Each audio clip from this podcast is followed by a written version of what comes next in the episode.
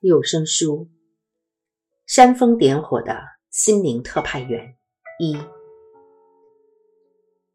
我知道该有的条件我都具备了。我知道终有一天可以自己走到目的地，但是我请求您帮助我早日到达，请使用一切您觉得有效的方法把我唤醒，甚至。如果我自己不肯纵身跃向觉醒，您可以抽掉我脚下的跳板都没关系，我完全同意。旅程到达此时，我们的基本重点在于超越我执的最后残痕。这执着是如此的细微，几乎难以察觉，但影响却相当巨大。我们仍然被自我的认同所束缚，不知如何越过这道最后的障碍。这道障碍就像一条清晰的界限，标识出两个国家的疆界。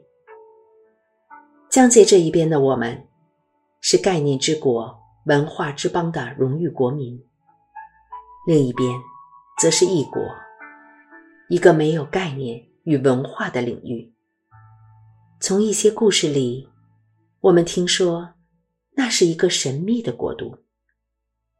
只有真正置身其中，才能窥见其奥秘。现在怎么办呢？是该留下来，还是跨过去？另一个国度近在咫尺，眼看只有一步之遥，我们却似乎难以做到。是什么东西阻挡着我们？过往，我们曾对自己提出许多问题，也从中得到许多智慧。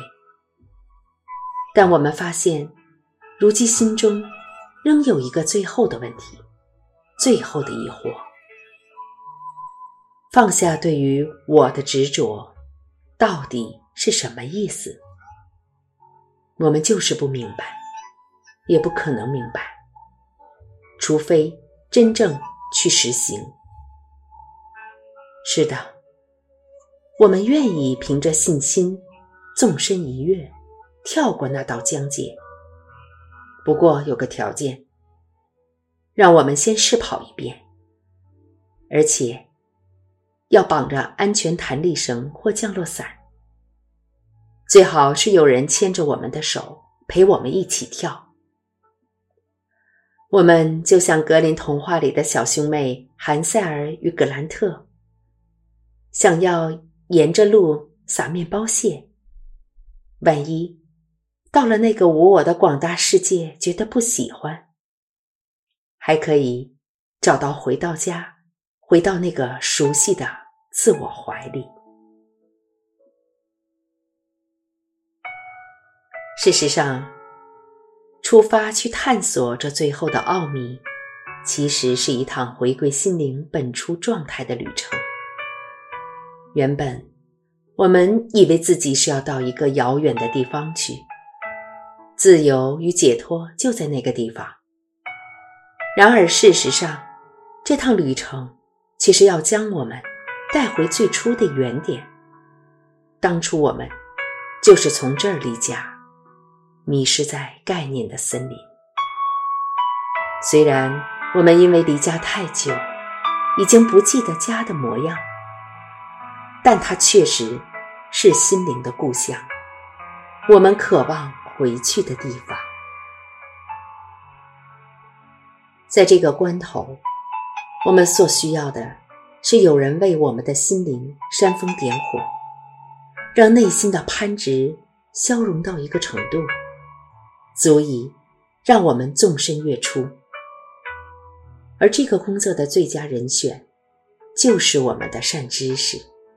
他是我们熟悉且信赖的好朋友，可以帮助我们从舒适的小窝跃出，放下对于自我认同，无论此时我们认为自己是什么的细微执着与傲慢，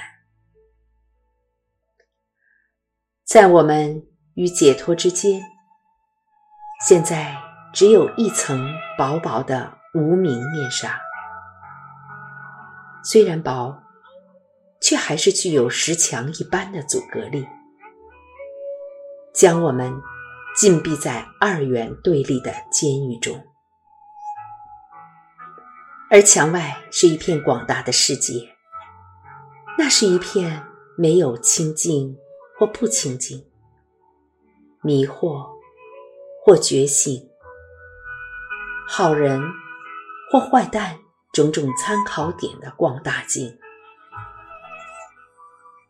希望得到帮助，到达墙的另外一边吗？